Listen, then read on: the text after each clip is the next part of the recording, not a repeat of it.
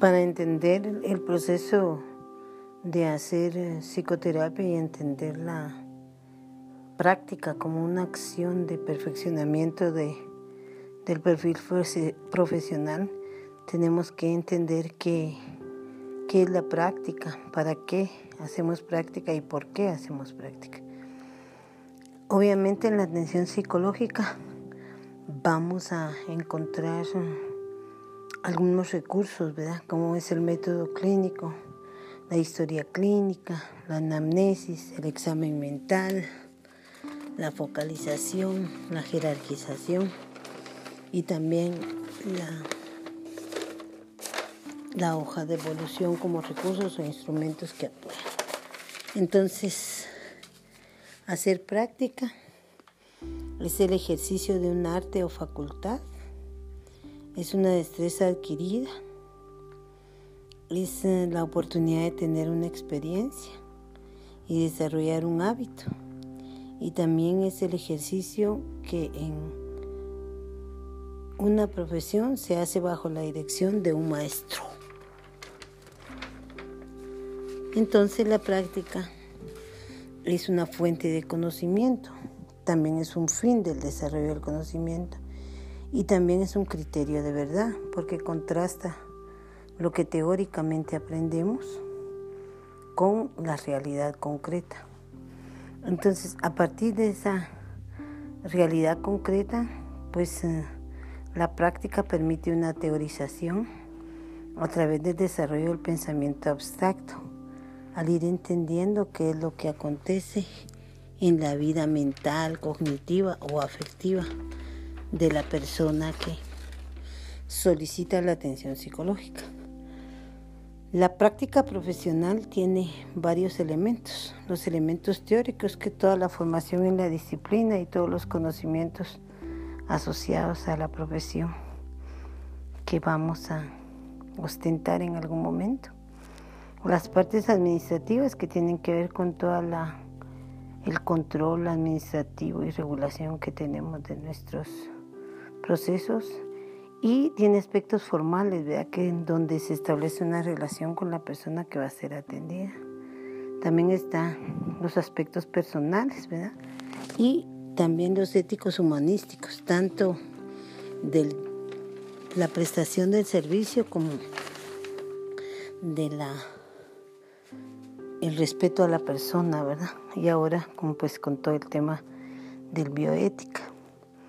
Entonces, en los programas eh, vamos a tener dos tipos de programas. Un programa académico, que es el programa formativo, que permite ir poco a poco sumando datos, informaciones, contenidos, temas para desarrollar bien el trabajo y el servicio que tiene que estar establecido desde las la organización de grupos, la atención de pacientes, la planificación, la sistematización, los reportes individuales o reportes grupales o informes de proceso. Y las modalidades de trabajo también van a estar divididas en la, en la forma individual, en la grupal, en la colectiva y en la masiva. Eh, las estrategias que tenemos son la promoción del servicio, ¿verdad? En la que la gente puede tener alguna información de qué hacemos y el tipo de servicio que prestamos y a dónde puede acudir, el servicio propiamente, la atención directa y pues todos los aspectos administrativos que regulan la coordinación del trabajo. Las funciones son tres también, la investigación, la docencia y el servicio. Entonces, eh, también tenemos varios instrumentos. Los instrumentos que nos ayudan a desarrollar la práctica están los expedientes, que están constituidos por las historias clínicas y las pruebas psicológicas, pero que a lo largo de todo el proceso de atención psicológica se van alimentando de las hojas de evolución, donde el psicoterapeuta o el psicólogo o psicóloga eh, escriben todo lo que acontece durante la, la hora terapéutica que atiende al paciente, los planes de, de trabajo o los planes de servicio, los diarios de campo que van sistematizando las acciones principales y, y puntuales y también las sistematizaciones. Y por supuesto lo que habíamos mencionado, informes de proceso informes finales.